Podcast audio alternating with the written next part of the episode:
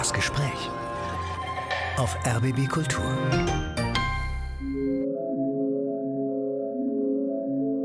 Hallo, ich bin Kirsten Dietrich und was Sie hier hören, ist die Titelmusik der Serie Der Schwarm. Unter Federführung des ZDF wurde der Thriller-Bestseller von Frank Schätzing verfilmt und Dasha Daunhauer hat die Musik dazu geschrieben. Atmen, aber auch Pause, ich, finde ich, äh, ist eines der stärksten Elemente, die man eigentlich in der Musik einsetzen kann. Also gerade so eine Pause. Ich arbeite sehr gerne mit Atem oder überhaupt habe ich äh, die menschliche Stimme für mich auch wirklich als Instrument entdeckt. Ich habe jetzt in einigen Projekten viel mit Stimme gemacht, weil die Möglichkeiten natürlich auch wirklich sehr breit sind weil es was sehr Natürliches, was sehr Puristisches hat und irgendwie auch gleich mit dem Menschsein irgendwie verbindet. Dasha Daunhauer komponiert Musik für Filme und das mit zunehmendem Erfolg. Vor vier Jahren hat sie ihr Studium der Filmmusik an der Filmuniversität Babelsberg erst abgeschlossen und ihre letzten beiden Filme hatten Premieren in Hollywood und beim Filmfestival in Venedig. Wie Klänge zu Bildern finden, das wollte ich von Dasha Daunhauer wissen. Wann haben Sie denn zum ersten Mal bewusst gemerkt, dass ein Film auch Musik hat? Ich habe als Kind schon immer Filme geschaut und ich glaube noch nicht so wirklich auf die Musik geachtet. Das erste Mal, dass ich mich erinnere, dass ich die Musik wirklich wahrgenommen habe und sie dann ähm, tagelang gesummt habe, war Schindlers Liste ah. der Film. Ja, die hat ein Wunder, also ein zu Herzen gehendes Motiv. Genau, genau, ja. dieses, dieses Thema. Und das habe ich dann wirklich ganz lange, noch tagelang gesungen und auf dem Klavier gespielt. Das hat mich wirklich gepackt. Und ich glaube, das war das erste Mal, dass ich wirklich gemerkt habe, es gibt quasi eine extra komponierte Musik zu einem Film. Und wann haben Sie das erste Mal selber Musik zu Bildern gemacht? Musik zu Bildern habe ich, glaube ich, relativ spät gemacht. Ich habe ja immer Konzertmusik geschrieben, aber eben ohne Bilder. Und ich glaube, das erste Mal so richtig mit 26 oder 25 war ich da, als ich mich entschieden habe, Filmmusik in Babelsberg zu studieren. Das heißt, die Musik hat ganz lange allein gestanden und genau. die Bilder sind erst später dann wirklich dazugekommen. Inzwischen laufen ganz regelmäßig Filme und Serien, in denen Dasha Daunhauer mit ihrer Musik eben die Emotionen dazu steuert. Gerade angelaufen ist in den USA Golda, ein Biopic über die israelische Premierministerin Golda Meir in der schwersten Krise ihrer Amtszeit. Auf der einen Front kämpft sie um den Fortbestand Israels im Yom Kippur-Krieg und die andere Front ist die eigene Gesundheit. Golda Meir ist an Krebs erkrankt und das versucht sie zu verheimlichen. Wie nähert man sich so einer Figur musikalisch? Das passiert äh, natürlich erstmal nicht alleine, das muss man dazu sagen. Das ist einer der Gründe, warum ich Filmmusik mache. Es ist erstens natürlich das Bild, äh, was als Inspiration da ist und auch natürlich die Performance, äh, jetzt in dem Fall von Helen Mirren. Aber es ist natürlich total auch der Austausch mit Regie. Also ich liebe das, in diesen Dialog, in diesen Diskurs zu gehen und zusammen so eine Figur zu, zu erforschen. Das heißt, ich habe mich erstmal ganz lange mit dem Regisseur Geine Tief darüber unterhalten, was wir eigentlich mit der Musik darstellen wollen. Und es war ganz klar, dass wir sehr nah an dieser Figur sein wollen. Der Film ist ja, fernab von Dokumentationen, sondern wirklich sehr nah an Golda. Also wir erzählen ihre Albträume, wir erzählen ihre Ängste. Und ähm, das war von Anfang an klar, dass es sehr wichtig ist, mit der Musik diese sehr vielschichtige und komplexe Persönlichkeit zu erzählen. Das heißt, Sie sind aber bei dem ganz frühen Stadium der Planung schon mit dabei? Ich bin oft mit dabei, also ich lese oft die Drehbücher. Ich habe die Erfahrung gemacht, dass es eher wenig bringt, tatsächlich jetzt zu den Drehbüchern schon Musik zu schreiben, weil sich der Film beim Dreh formt, dann nochmal im Editing. Also das heißt, da passieren noch so viele Sachen, wo auch die Regie quasi eine ganz andere Perspektive einnehmen kann zum Film. Genau, deswegen bin ich zwar schon sehr früh mit dabei und denke mit und, und fühle es mit, aber so richtig mit dem Kompositionsprozess fange ich eigentlich erst mit dem Schnitt an. Hatten Sie sich so irgendwelche Vorsätze genommen, zum Beispiel auf keinen Fall Klezmer zu verwenden, auch wenn die Hauptfigur natürlich eine jüdische Figur ist, die wahnsinnig gerne eben mit sehnsuchtsvollen Klarinettentönen markiert werden? Genau, das wäre für mich ein No-Go. das heißt, keine Klarinette? Nein, überhaupt jetzt, also so einen israelischen Film zu nehmen und dann Klezmer-Musik aufzusetzen. Ich habe das Gefühl, gerade bei solchen Filmen, ich meine, es ist sehr offensichtlich, es geht um äh, sie, sie ist eine israelische Frau, es spielt in Israel. Meine Frage ist immer, warum müssen wir jetzt das mit der Musik noch das Gleiche erzählen, also was wir schon in den Bildern erzählen und die Geschichte ja sowieso von sich selbst erzählt. Ich versuche eigentlich mit meiner Musik, so gut es geht, immer universell ranzugehen. Das heißt, für mich erzählt die Musik erstmal einfach über ihre Gefühle, über ihre Ängste, über ihren Zustand, über ihren Kampf äh, mit dem Krebs. Also es ist erstmal eine universelle Geschichte, so dass sich quasi jeder Mensch damit identifizieren kann, also mit ihren Gefühlen und sich irgendwie auch besser, besser da reinversetzt, als wenn ich das gleich in so eine kulturelle irgendwie Schiene stecken würde. Ich muss gestehen, ich bin gar kein so großer Fan von Biopics gerade weil die Musik auch mhm. oft so, ja, so den Hang ein bisschen zum Sülzigen hat, vielleicht mhm. ein bisschen. Oder mhm. sie klingt immer perfekt, eigentlich mhm. egal, wie aufgewühlt die Figur eigentlich ist. Also es mhm. gibt so einen bestimmten Klang, finde ich, oft, den es gibt. Und ich habe Golda bei der Berlinale gesehen, diesen mhm. Februar. Und ich habe den Film wirklich sehr gemocht. Und ich glaube, das liegt auch an der Musik, weil die bei Ihnen viel offener, viel zerrissener ist. Wir hören vielleicht einfach mal ein bisschen rein in das Thema, einfach um zu verstehen, wie Sie da arbeiten, was für Musik das ist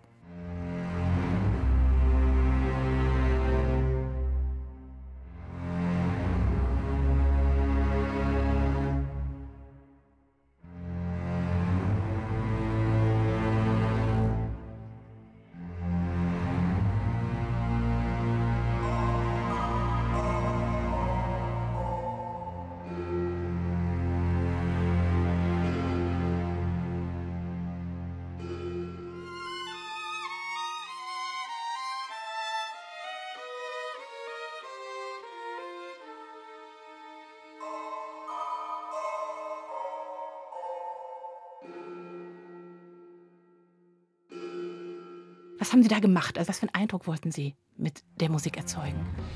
Genau, also diese äh, Musik kommt gleich zum Anfang des Films. Das heißt, wir sehen Golda zum ersten Mal. Und es war mir sehr wichtig, äh, in dieser Musik schon sehr viel zu vermitteln, was können wir von dieser Figur erwarten. Und ähm, ich wollte erstens die Größe erzählen, also die Größe dieser Figur und, und, und die Wichtigkeit. Zum anderen wollte ich ein apokalyptisches Gefühl vermitteln. Das heißt, okay, die Welt geht zu Ende. Dieser Bedrohung, dieser mhm. wirklich existenziellen Bedrohung, der Israel 1973 gegenüberstand tatsächlich. Genau. Vor allem, was bedeutet es auch für so eine Frau, für so einen Menschen, in dieser Situation zu sein und Entscheidungen zu treffen. Und deswegen habe ich unfassbar lange an diesem Thema geschrieben. Ich glaube, ich habe erstmal zehn verschiedene Themen geschrieben, erstmal nur mit Klavier und geguckt, wo sind wir da zum Beispiel harmonisch angesiedelt, ja. Und als das Thema gefunden war, habe ich mir auch überlegt, welche Instrumentation verwende ich, wie kann ich dieses apokalyptische Gefühl irgendwie reinbringen. Das habe ich zum Beispiel gemacht, indem ich teilweise Instrumente so leicht gegeneinander gestimmt habe oder verstimmt habe. Das heißt ganz bewusst keine Harmonie. Oder eine verstimmte Harmonie. Also ich arbeite schon harmonisch, wo ich dann mit Dissonanten verfärbe und eben auch durch die Stimmung, die eben etwas verstimmt ist, auffühle. Ja. Mhm. Sie können aber auch ganz leicht ein Motiv, das würde ich auch ganz, ganz kurz noch wenigstens äh, zu Gehör bringen. Das habe ich sehr gemocht, weil das ganz leicht war. Da spielen mhm. Sie mit dem Geklacker der Schreibmaschinen, weil in einem Film, der 1973 spielt, natürlich nicht nur ununterbrochen geraucht wird, sondern auch ständig protokolliert wird und das mit mechanischen Schreibmaschinen. Und dieses Geklapper, das nehmen Sie in der Musik auf.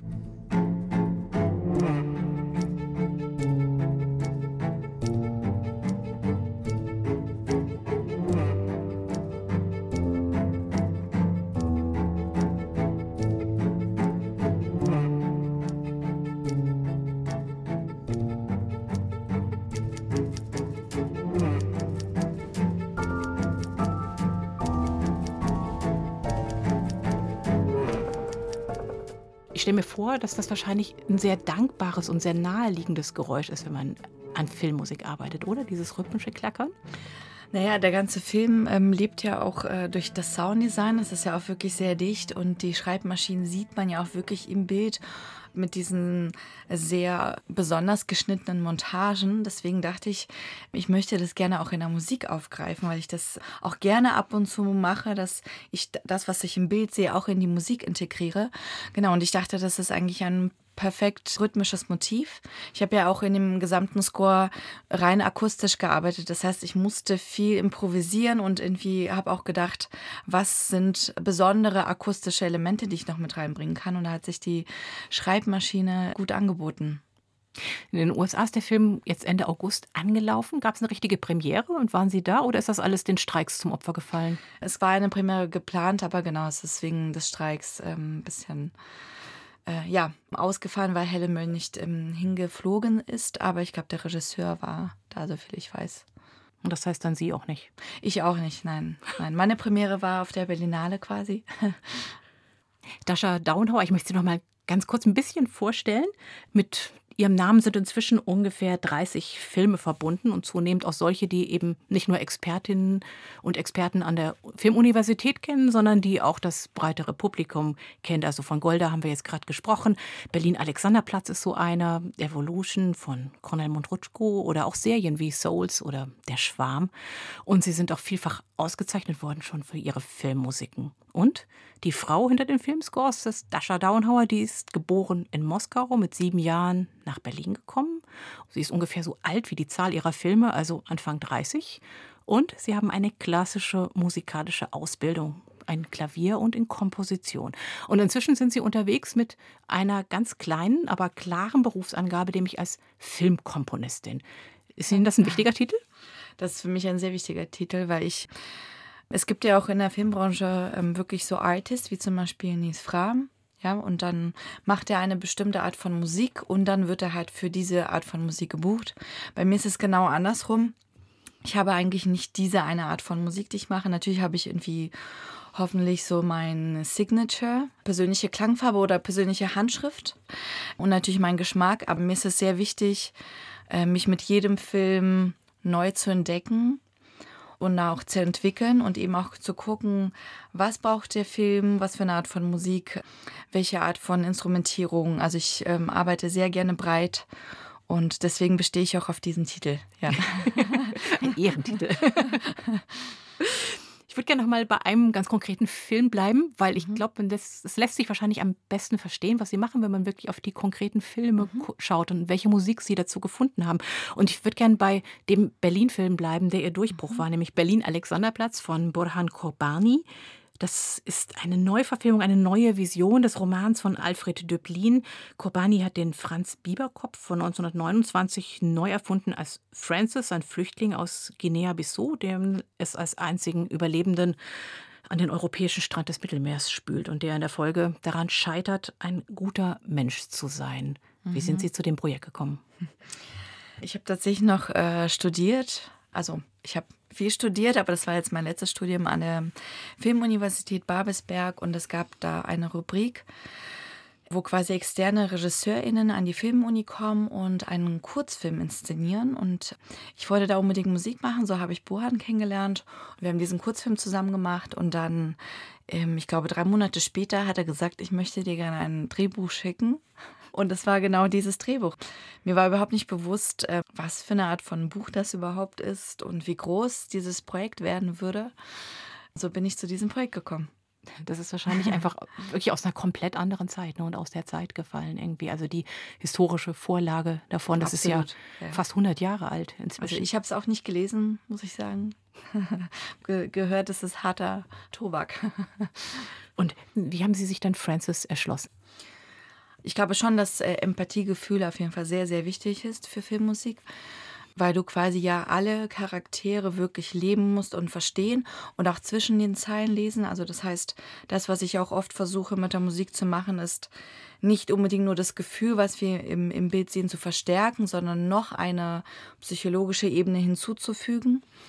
Und das Erste, was ich mache, ist wirklich erstmal den Film zu schauen, wenn ich ihn kriege. Also egal in welchem ähm, Schnittstadium der ist, ich schaue ihn und versuche ihn wirklich so zu inhalieren und viel drüber nachzudenken und natürlich auch mit der Regie zu sprechen, ist mir halt eben sehr wichtig, dass man sich da nochmal austauscht. Genau, und sich da einfach einzufühlen. Man kann das ja machen, seit Richard Wagner Standard sich Leitmotive auszudenken. Durchexerziert par excellence zum Beispiel in Star Wars, wo man einfach schon mhm. von der Musik her hört, dass gleich äh, Darth Vader den Raum betritt.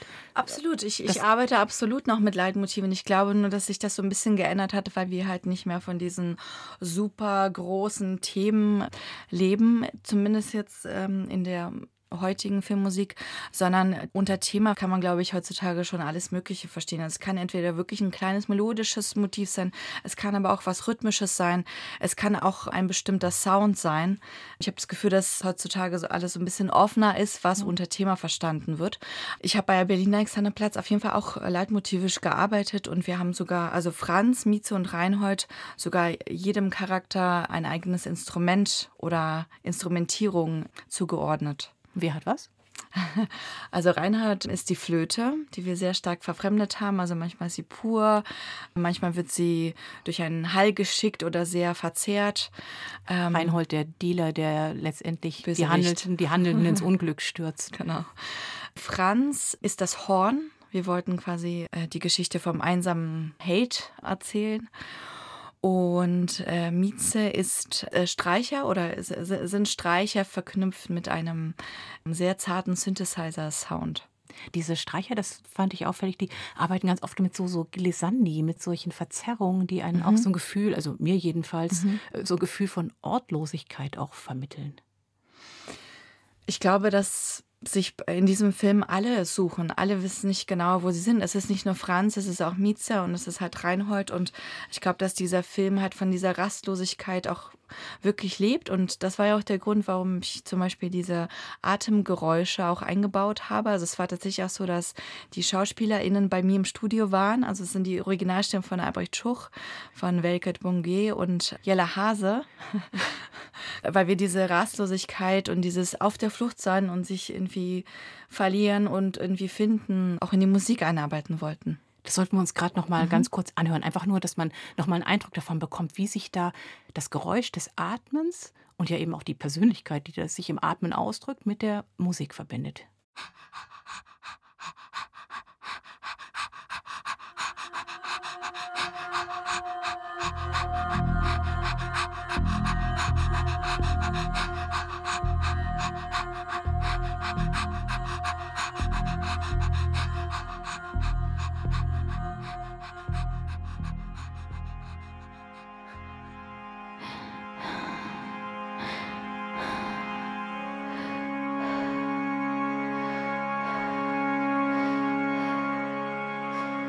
Atmen ist wahrscheinlich natürlich auch für eine Musikerin und für eine Komponistin was ganz Entscheidendes, weil Atmen ist ja einfach das, was der Musik ihre übergeordnete Taktung, ihre Spannungsbögen und alles gibt. Also einfach auch beschränkt das Maß, in dem ein musikalisches Motiv an einem Stück vorgetragen werden kann. Absolut. Also Atmen, aber auch Pause, finde ich, äh, ist eines der stärksten Elemente, die man eigentlich in der Musik einsetzen kann. Also gerade so eine Pause. Und ähm, ich arbeite sehr gerne mit Atem oder überhaupt habe ich äh, die menschliche Stimme für mich auch wirklich als Instrument entdeckt. Ich habe jetzt in einigen Projekten viel mit Stimme gemacht, weil die Möglichkeiten natürlich auch wirklich sehr breit sind. Und das Atmen habe ich ja zum Beispiel auch in meiner Serie Souls auch viel verwendet, weil es was sehr Natürliches, was sehr Puristisches hat und irgendwie auch gleich mit dem Menschsein irgendwie verbindet. Ja, und das packt einen mhm. natürlich so ganz mhm. elementar zusammen mhm. mit dem Herzschlag. Das ist ja mhm. auch ein anderes Motiv, was man einfach sehr gut verwenden kann, weil es einfach dann nochmal deutlicher oder einen anderen, vielleicht noch stetigeren Rhythmus vorgibt. Mhm. Für die Musik zu Berlin-Alexanderplatz haben Sie wahnsinnig viele Auszeichnungen bekommen. Deutschen Filmmusikpreis, den European Film Awards für Filmmusik. Ist das dann so ein Türöffner, solche Preise?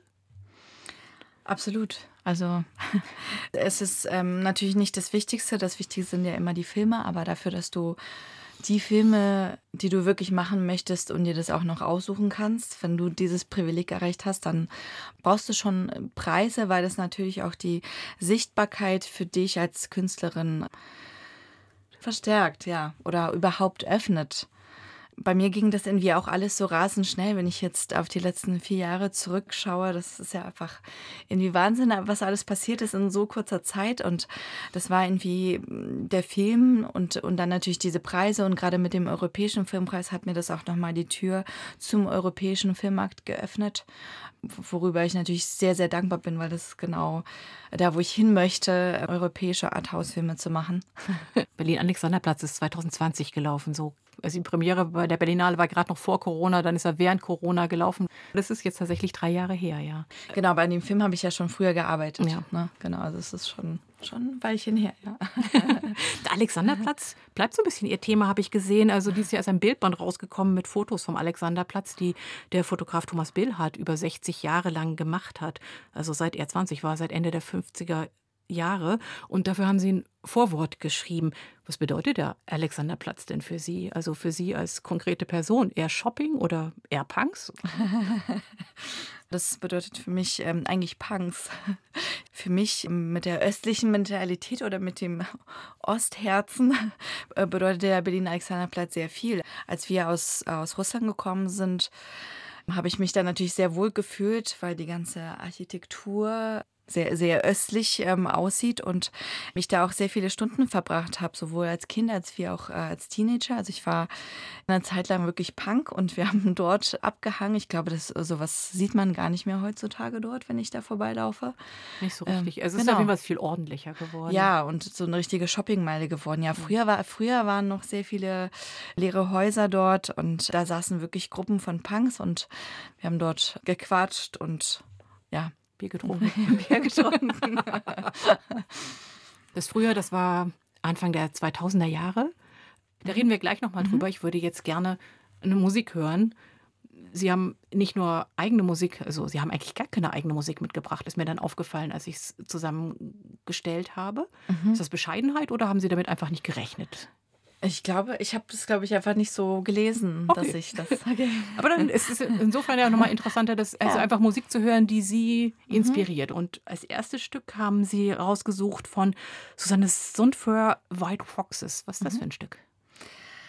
Das ist äh, ein Popstück, was ich eigentlich erst vor kurzem entdeckt habe. Das äh, hat mir tatsächlich Burhan Kobani mal geschickt und ich habe mich sofort in dieses Stück verliebt, weil also ich habe mich in die Harmonik verliebt. Also die Pop-Akkorde sind doch irgendwie außergewöhnlicher, als was man sonst äh, aus der Popmusik kennt. Und ich liebe auch diese Stimme, weil sie einfach so wahnsinnig viel ausdrückt und so viele Farben hat.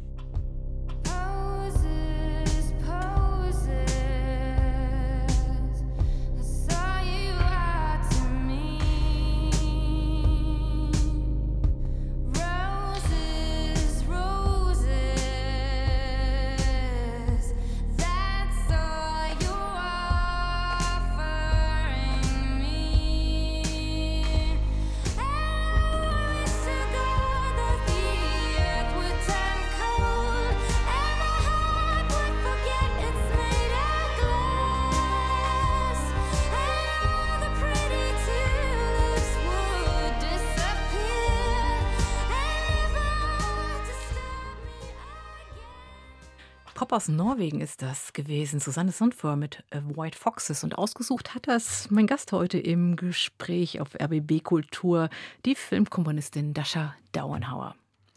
Sie haben, schreiben Sie selber auf Ihrer Homepage, Musikunterricht, Klavierunterricht, seit Sie fünf sind.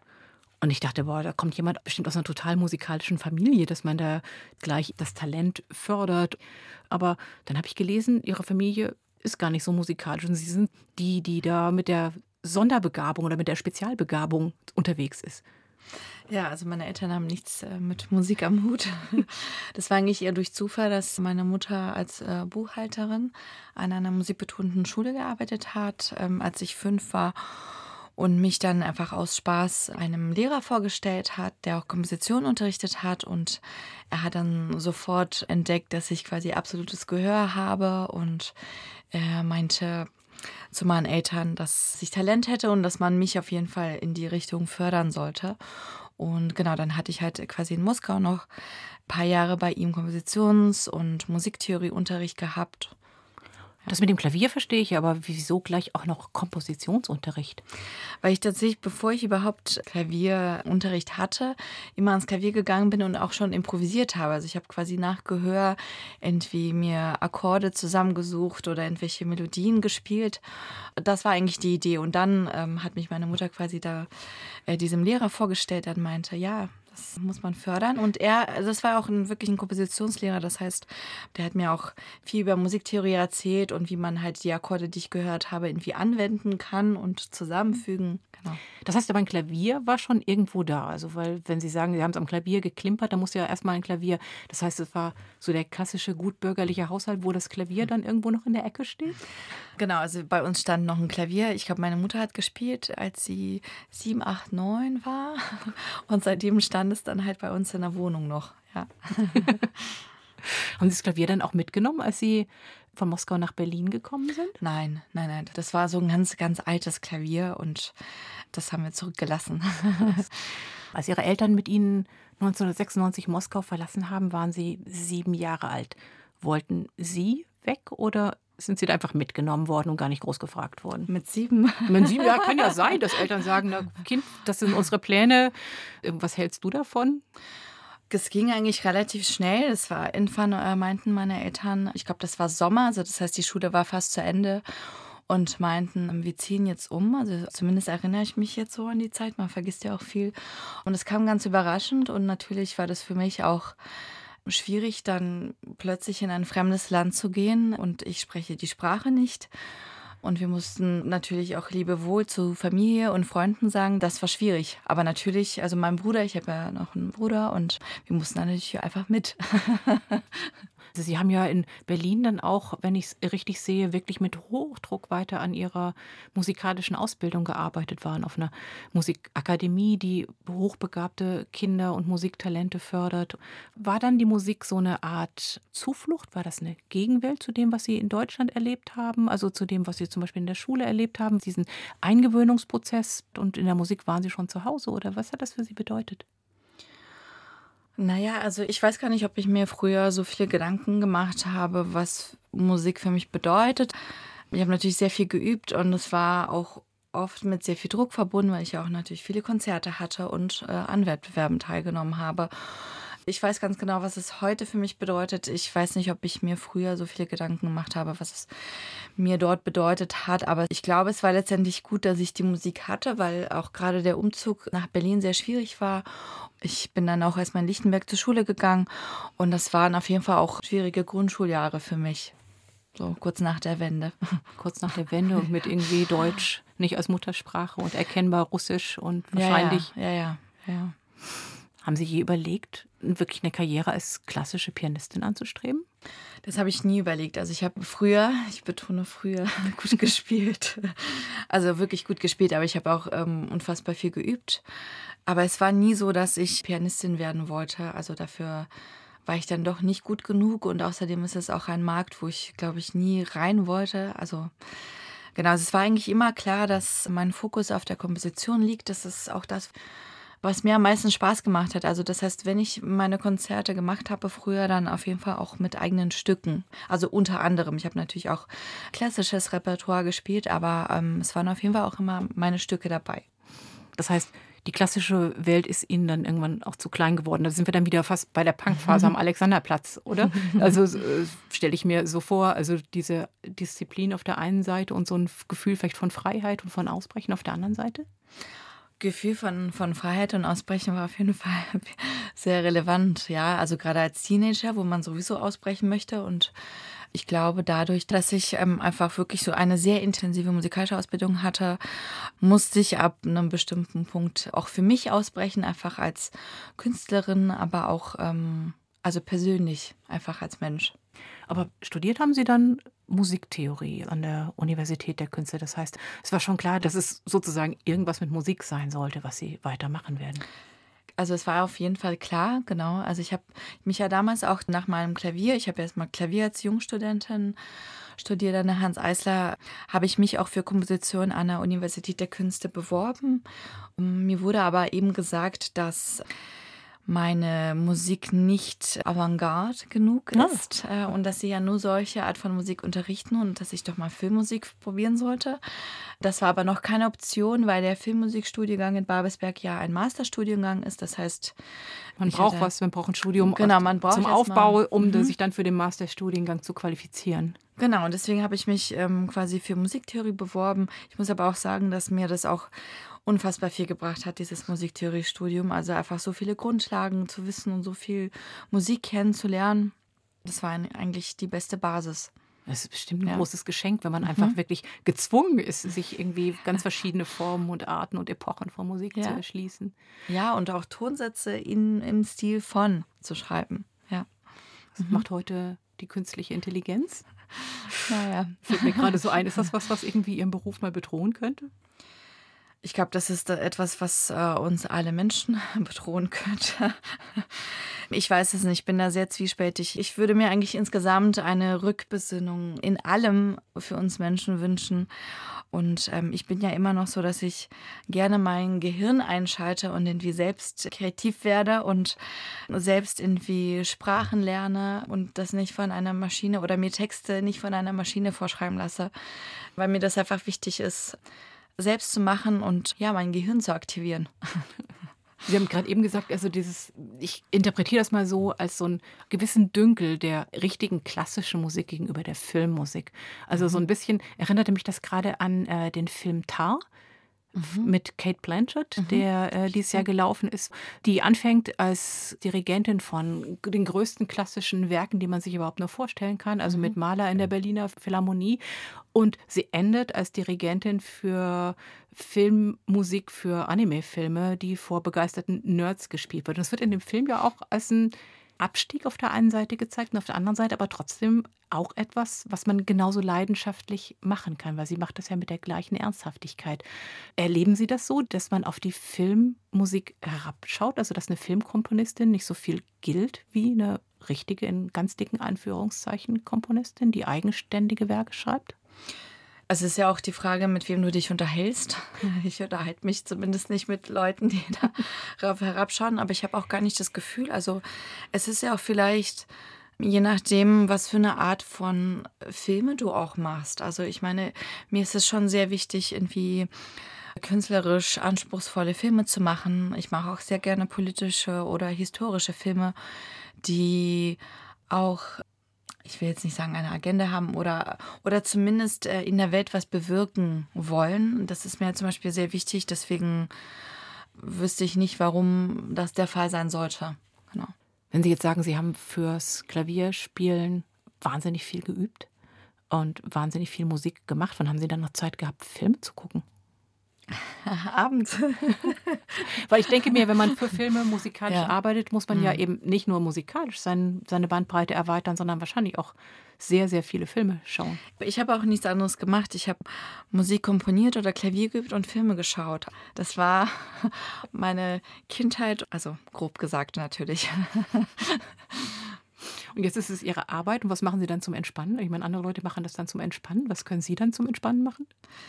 Ich mache wenig zum Entspannen. Ja, also äh, dadurch, dass das wirklich meine Leidenschaft ist, mache ich tatsächlich nichts, also äh, nichts anderes außer wirklich Filme schauen und in dem Fall arbeiten, obwohl arbeiten ähm, für mich ja genau, also quasi auch meine Leidenschaft ist. Ich mache nicht so viel tatsächlich, ja. Wenn man jetzt so im Rückblick drauf schaut, jetzt nach Abschluss ihres Studiums, nach den ersten Erfolgen mit Filmmusiken, wirkt das alles super geplant und sehr geradlinig. Erleben Sie das so? War das so? Es, wir, es wirkt so, also ich, ich empfinde mein Leben eigentlich alles andere als äh, geradlinig.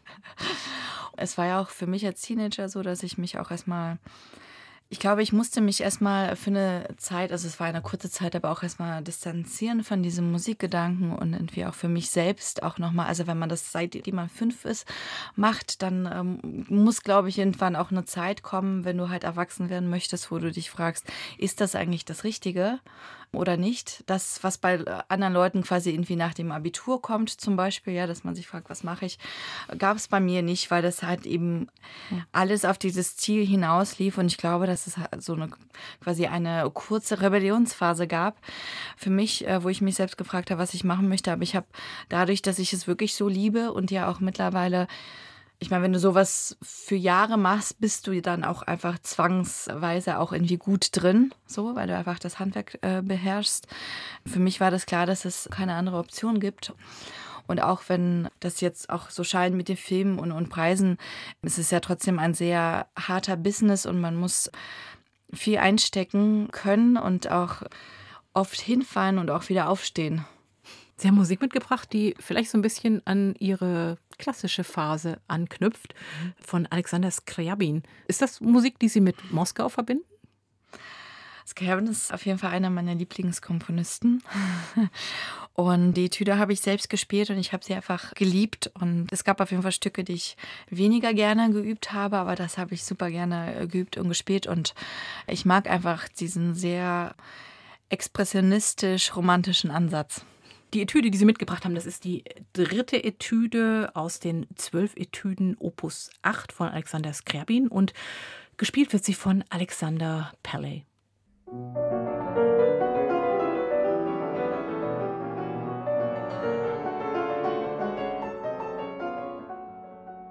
Musik von Alexander Skriabin hier im Gespräch auf RBB Kultur. Ausgesucht hat sie mein Gast heute, die Filmkomponistin Dasha Dauenhauer. Als ich nochmal nach Alexander Skrabin geguckt habe, da habe ich ein ganz interessantes Detail gefunden, dass der nämlich selber sich als Synästhet bezeichnet hat und dass seine Musik ganz eng verknüpft war mit Farbempfinden und dass er die mhm. Musik auch als Farbe gesehen hat.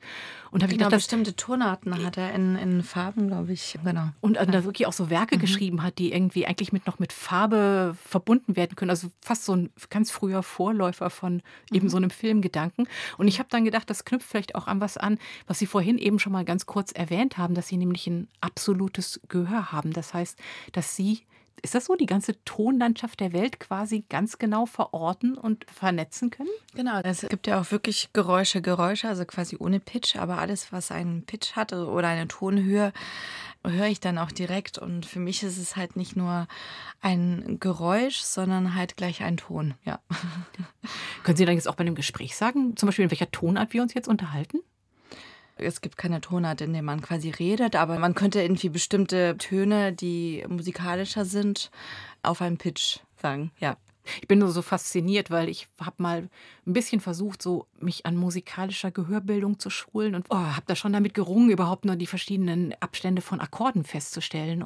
Also das war richtig harte Arbeit, mir das anzutrainieren und ich finde das so faszinierend, mir vorzustellen, dass man quasi den Notensatz der Welt oder der Geräusche der Welt von vornherein zur Verfügung hat. Natürlich hat mir äh, die ganze Musiktheorie-Ausbildung auch viel gebracht, so dass ich das irgendwie verorten kann. Sonst wüsste ich ja auch zum Beispiel nicht, wenn ich ein Stück höre, in welcher Tonart das genau ist, weil Tonart, äh, dafür brauchst du ja auch das Wissen quasi über den Quintenzirkel zum Beispiel und so weiter. Im Studium war das tatsächlich etwas schwieriger für mich, also im Musiktheoriestudium, wenn man solche Seminare wie Chor hat. Wir haben Noten und die Chorleiterin plötzlich sagt, wir singen das alles irgendwie einen ganz Ton tiefer, ähm, war ich irgendwie komplett raus. Weil du natürlich auf den Noten irgendwie eine Tonart hast und dann eine andere singen musst. Das kann man auch gut trainieren, aber damals konnte ich das noch nicht so schnell. Das heißt, es kann auch anstrengend sein. Es kann super anstrengend sein, ja. Also vor allem auch immer nur auf diese Art und Weise zu hören und gar nicht so unabhängig zu hören. Ich glaube, für einen Tag würde ich das gerne mal erleben, einfach mal Musik unabhängig zu hören. Oder was mir auch oft passiert ist, dass ich sehr schnell in diesem Musiktheoretischen drin bin, dass ich das gleich analysiere, welche Skalen haben wir, welche Tonart, welche Instrumente spielen das, ähm, welche Bedeutung hat das. Vielleicht einfach mal so frei und unabhängig Musik hören da würde ich gerne mal einen Tag tauschen. Sie haben ja vorhin beschrieben, dass so ein Mittel war, mit dem Sie arbeiten, so leicht gegeneinander verstimmte Instrumente. Das macht das nochmal viel naheliegender, dass das wirklich ein Mittel ist, das Sie mhm. bewusst einsetzen können, weil Sie das dann wirklich auch ganz genau hören. Genau, aber ich hoffe ja, dass es auch andere hören. In dem Fall, weil das ist ja quasi wirklich so ein Stilmittel. Haben Sie eigentlich so eine Art Baukasten für bestimmte emotionale Wendungen? Ich meine, schon Johann Sebastian Bach hat sich ja für seine Passionen so aufgeschrieben oder überhaupt in seiner Komponistenlaufbahn aufgeschrieben, welche Wendungen besonders gut für welche Emotion passen. Haben Sie sowas auch? Naja, nicht nur ich. Also es gibt ja einfach bestimmte Baukästen, die ein bestimmtes Gefühl hervorrufen. Also ob das jetzt nun harmonisch ist oder welche Art von Intervallabfolgen oder was auch immer. Also wenn ähm, man sich so in Halbtönen zum Beispiel langsam nach unten bewegt, dass es dann so, so ein creepy Horrorgefühl gibt.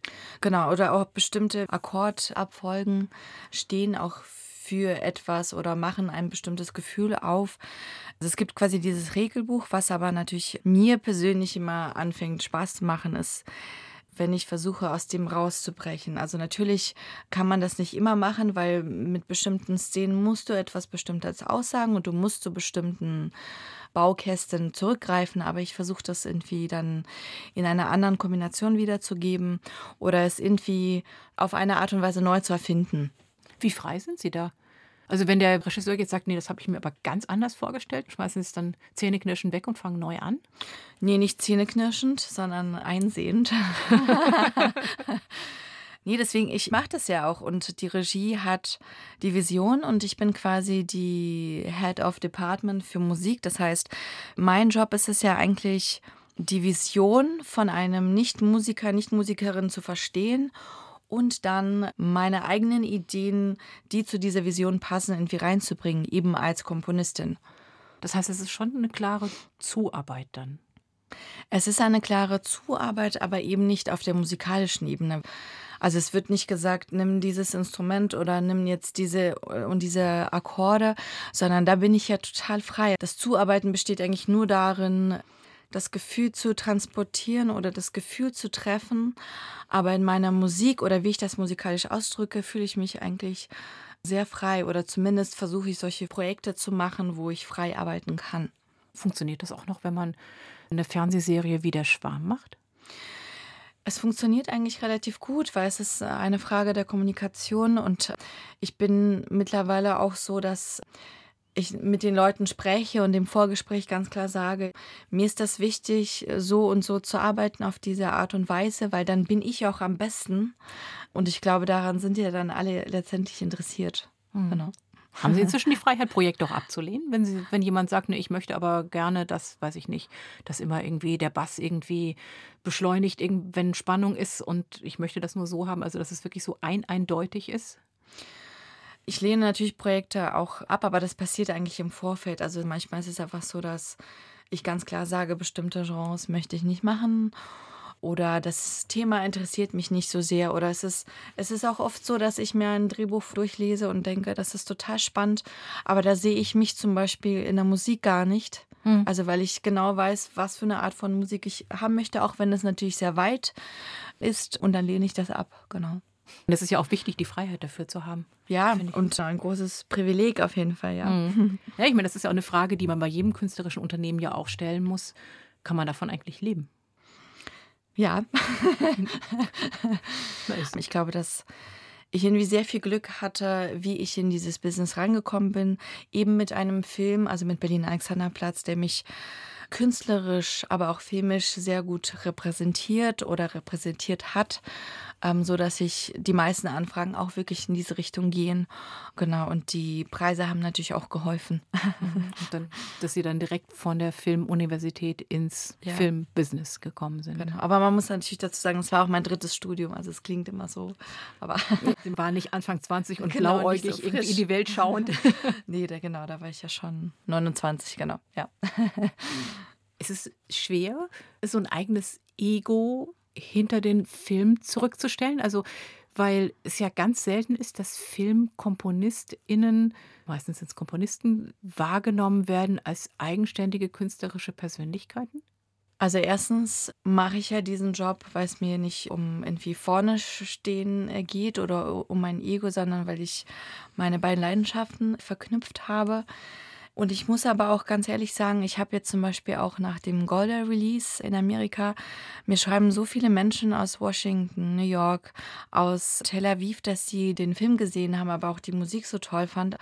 Und das sind einfach ganz normale Leute, die irgendwie ins Kino gegangen sind. Also äh, man kriegt trotzdem auch sehr viel Zuspruch, was natürlich total ähm, schön ist. Aber auch ohne das vermisse ich da nichts, weil es einfach so erfüllend ist, diesen Job zu machen für mich. Ja, ich glaube auch, dass der Stellenwert von Filmmusik tatsächlich gewachsen ist. Also es gibt ja also zunehmend Filmmusikkonzerte, wo Menschen mhm. eben ins Konzert gehen, um genau eben Filmmusik live performt zu hören. Ich meine, das ist dann wahrscheinlich eher die Blockbuster-Musik von Star Wars über Herr der Ringe bis zu Indiana Jones. So, also es ist eine bestimmte Art von Filmmusik, ja.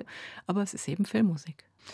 Ich habe das Gefühl, so alle Departments im Film sind sehr filmisch, aber Musik ist ja auch nochmal eine wirklich ganz eigene Welt oder so eine ganz andere riesige große Bubble. Äh, ich sage immer, Musik ist die Seele des Films und deswegen verstehe ich auch, dass viele dann halt über die Musik auch nochmal sehr emotional sind und das dann irgendwie nochmal stärker wahrnehmen. Ich habe gerade so ganz, glaube ich, so die Augen verdreht. Ich glaube, ich war, bin nicht ganz sicher, ob bei Herr der Ringe oder bei Blockbuster. Es ist nicht so ganz Ihre Musik, oder? Nein, nein, nein, das ist nicht. Es sind nicht meine Filme und nicht meine Musik. Und ja. Und was ich halt auch schade finde, dass, ich glaube, deswegen habe ich vor allem die Augen verdreht, ähm, dass ja auch immer wieder die gleiche Musik gespielt wird. Auf jedem Filmmusikkonzert.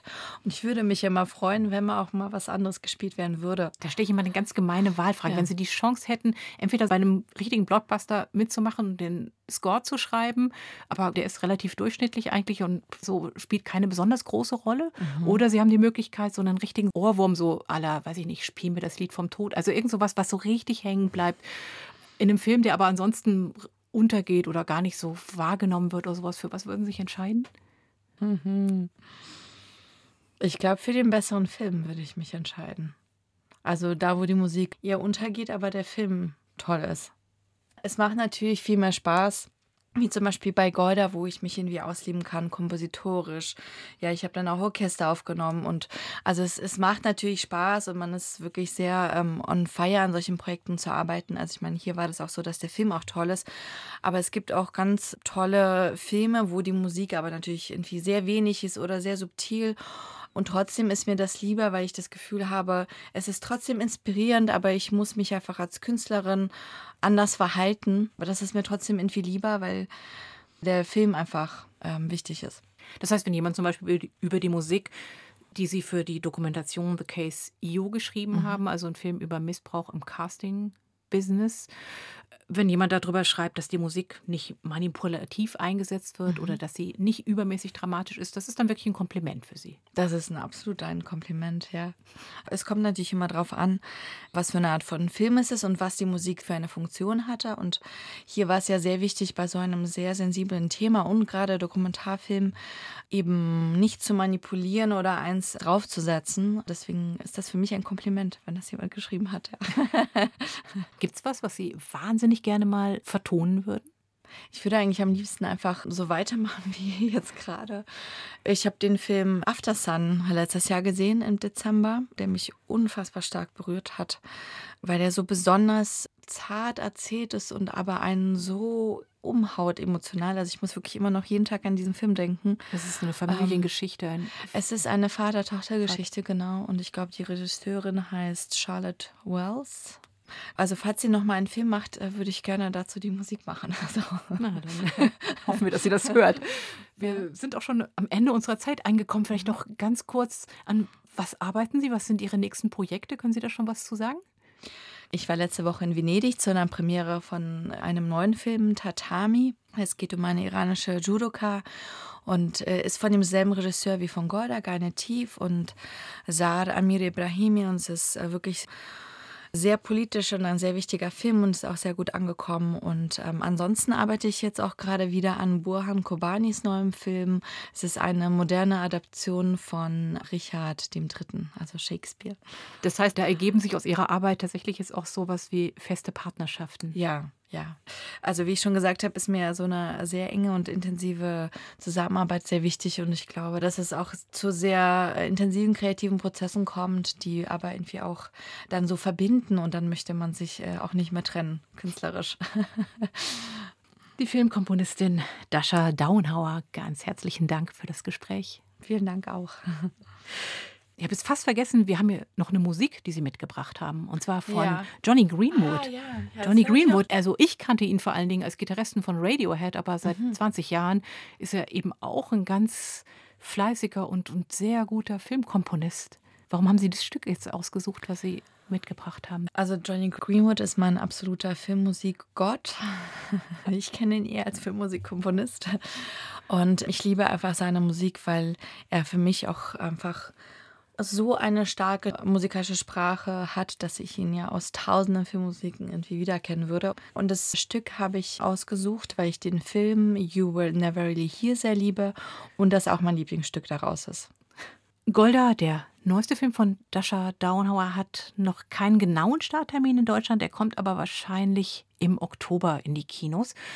Und andere Arbeiten, für die sie auch ausgezeichnet wurde, finden Sie in öffentlich-rechtlichen Mediatheken, eben zum Beispiel Berlin Alexanderplatz und die Serie Der Schwarm. Und auch dieses Gespräch gibt es in der ARD Audiothek und bei RBB Kultur, wenn Sie es zum Beispiel weiterempfehlen möchten. Ich bin Kirsten Dietrich, ich danke fürs Zuhören und jetzt geht's sozusagen auf zur Jagd mit Johnny Greenwood.